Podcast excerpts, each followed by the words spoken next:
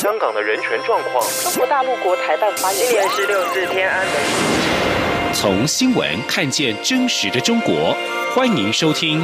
《中国这一刻》。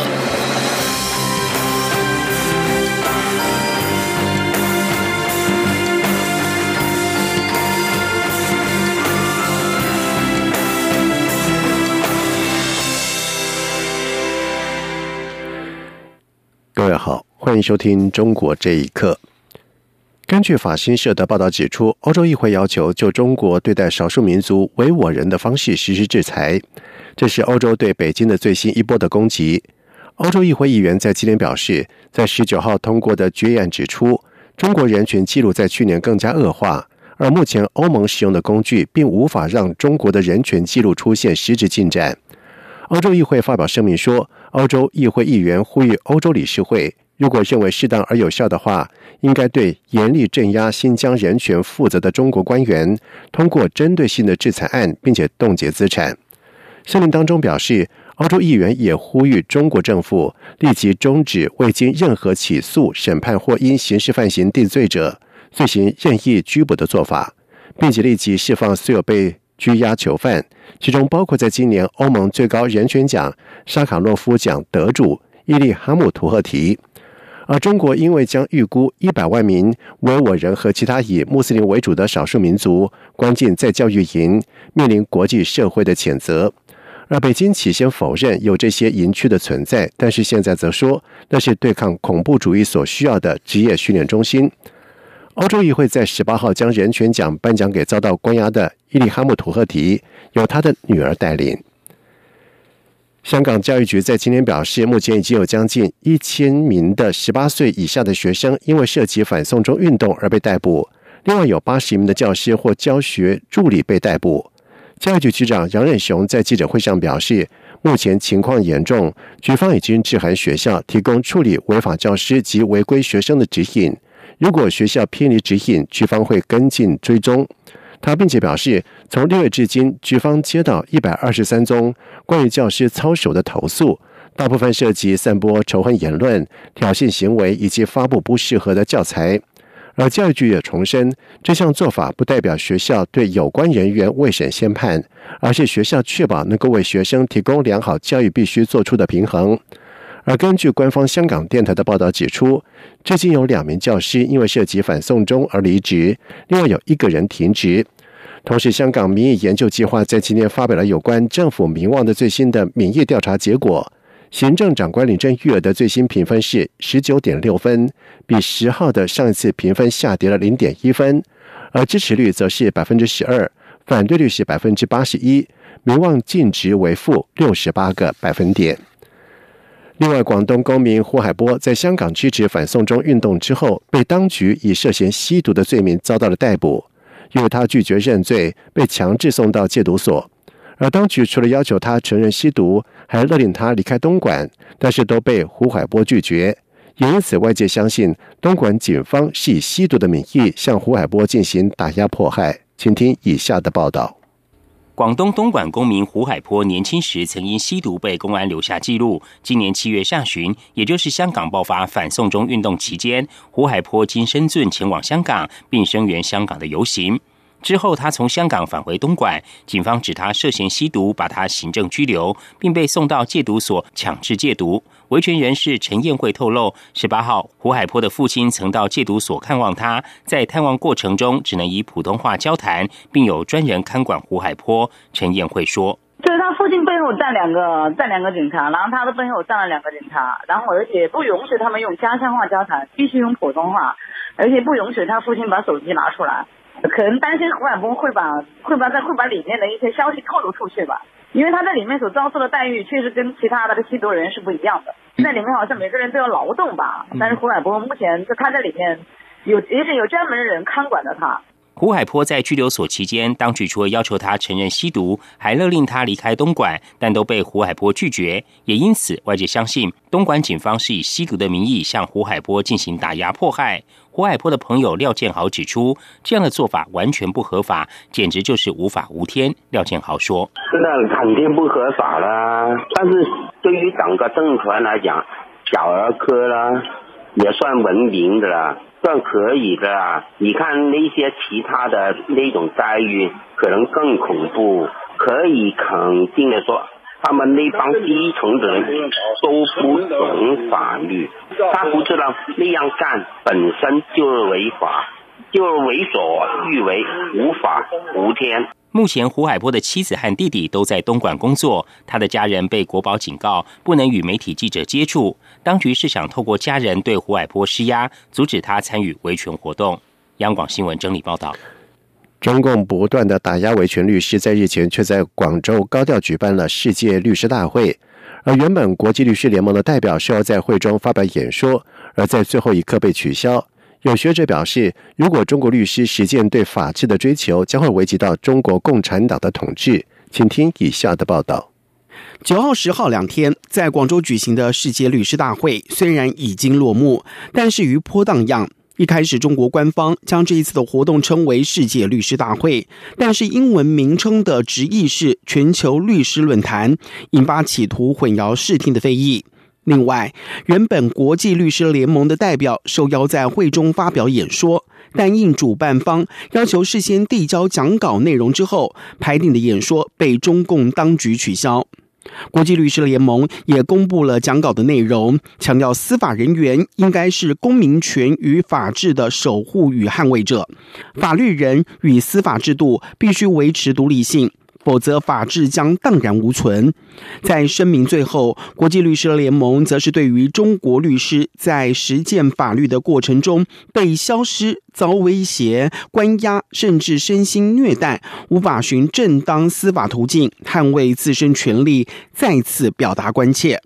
曾参与签署零八宪章的旅美独立学者吴作来就指出，国际律师联盟的直言正是当前国际社会面对中国时最需要的态度。吴作来说：“这样有两个意义，一个是证明他去开会并不是去捧场的；第二呢，他是遭到中共打压没有发言，那现在他还要积极的表态。”这是这个这个这个社会是令人尊敬的。经过外面的世界的这种敌意啊，它主要是内部啊，现在啊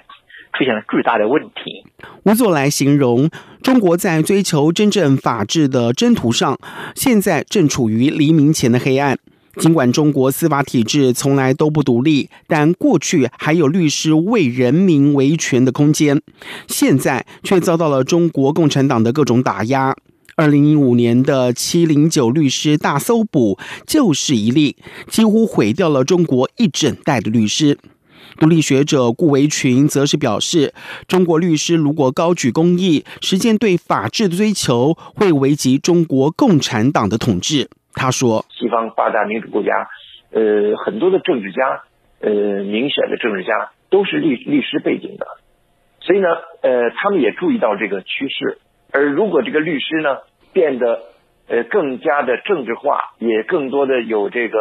呃独立的意识，呃，那么就对共产党的这个一党专政啊，就会形成一种制衡。顾维群并指出，北京常说欢迎外界对于中国的发展提出具建设性的意见。但召开一场国际大会，事先要审稿，也不愿倾听外界谏言，要达到中共四中全会提出的治理体系与能力现代化这一个目标，岂不是空谈？央广新闻整理报道：中国监控网络是无所不在。中国大陆一名张姓男子因为在聊天室发了一句玩笑话，说“跟我加入 ISIS”，也就是伊斯兰国，而不久之后就收到了北京市昌平区公所。依法传唤，并且对法院以宣扬恐怖主义、极端主义罪判刑了九个月，以及罚款一千元人民币。有民众表示，在中国大陆，一般人已经不敢翻墙，因为警察随时会找上你。请听以下的报道。中国的监控手段远远超出外界想象。根据路媒《工人日报》的报道，一名三十一岁的北京张姓男子使用宾拉登的头像在某微信群聊天，有网友看到之后就开玩笑说：“看，有大人物来了。”张某也顺口回了一句玩笑话，说：“跟我加入 ISIS。”随后，张某就被逮捕。最近，该案在北京中级法院开庭审理。法官指，被告人张某在三百多人的公共微信群内，以发布信息的方式宣扬恐怖主义、极端主义，其行为已经构成宣扬恐怖主义、极端主义罪，依法应予以惩处。法院判决张某有期徒刑九个月，并处罚金一千元人民币。对于当局的网络审查，在北京工作的孙女士接受自由亚洲电台访问时说：“在中国大陆，一般人已经不敢翻墙，因为警察随时会找上你。他们把新疆的模式完全带到内地来了，比如说这个关心我们身边事，关心我们这个社会，上个脸书、推特，所谓的在大陆一翻墙，一般人也不敢了。”因为一翻墙，他通过网络，他就知道，啊，这样一来啊，这个这就特别厉害啊！说实话，面对张某被判刑九个月，新疆穆斯林热伊斯罕说，当局对汉族言论的管控与新疆少数民族穆斯林比较，还是有巨大的差别。如果是在新疆，处罚可能是株连九族。如果在新疆有人敢在微信群说这样的话，可能株连九族了。说这个话的本人加他周边的熟人、有交流的人、亲属，都有可能被送集中营。目前在新疆，不要说恐怖言论，就是一个伊斯兰教的见面传统问候礼“萨拉马阿里克”，是伊斯兰最常用的问候语，说了就是恐怖主义，必须去集中营。中共从一九九八年建立防火墙以来，从单纯的屏蔽网站、删除讯息，到主动审查内容，再到迫害异议人士，进而发展到要求外国公司进行自我审查等情况来看，中共已经加大了对监控网络言论的力度。央广新闻整理报道。美国财政部长梅鲁钦在十九号表示，美中双方会在明年的一月签署第一阶段的贸易协议。而根据这项协议，美国农产品将在未来两年加倍出口到中国。而加拿大总理杜鲁道表示，美国政府不应完成跟中国的贸易协议，除非这项协议也确保了两名遭到中国拘留的加拿大人获得释放。温哥华警方在去年十二月依据美国逮捕令拘留了华为技术公司财务长孟晚舟，而不久之后，中国以危害中国国家安全的罪名陆续逮捕了两名的加国男子。路透社报道说，杜鲁道指出，加国一直以来跟美国合作，以说服中国释放这两名男子。他们分别是商人史佩佛以及前外交官康明凯。而目前不清楚杜鲁道所提的是否为所谓的美中第一阶段贸易协议，而这项协议或更完整协议都尚未签署。美国驻加国大使馆发言人克鲁克则是表示，华府对于两名加国人士遭到逮捕深感关切。他也透过电邮表示。总统川普和其他高级官员与中国政府最高层会面的时候，都有要求释放这两名遭到拘留的加拿大人。研究人员表示，一个和中国政府有关联的骇客团体，在过去两年来悄悄锁定了企业跟政府的机构，透过窃取密码以及规避双重身份的验证，不法采取各种的资料数据。而总部设在荷兰的网络安全防护公司。Foxit 在十九号发布报告指出，这个骇客团体的攻击范围已经拓展到了十个国家，包括美国、英国、法国、德国跟意大利。同时，Foxit 表示，这些中国骇客在全球展开间谍活动，锁定航空、建筑、金融、医疗保健、保险、博弈以及能源在内的产业。研究人员表示，他们高度确定。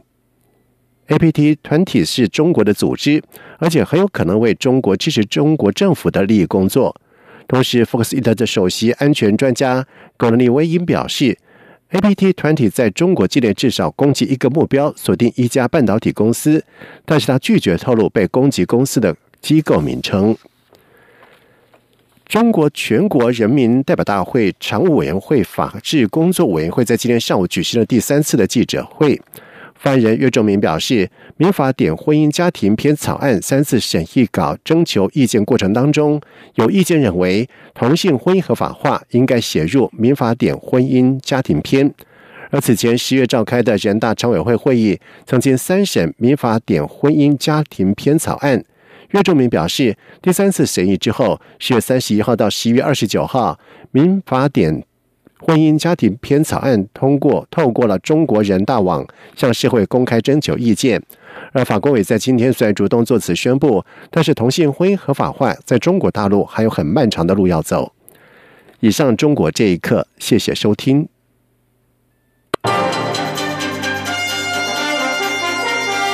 这里是中央广播电台台湾之音。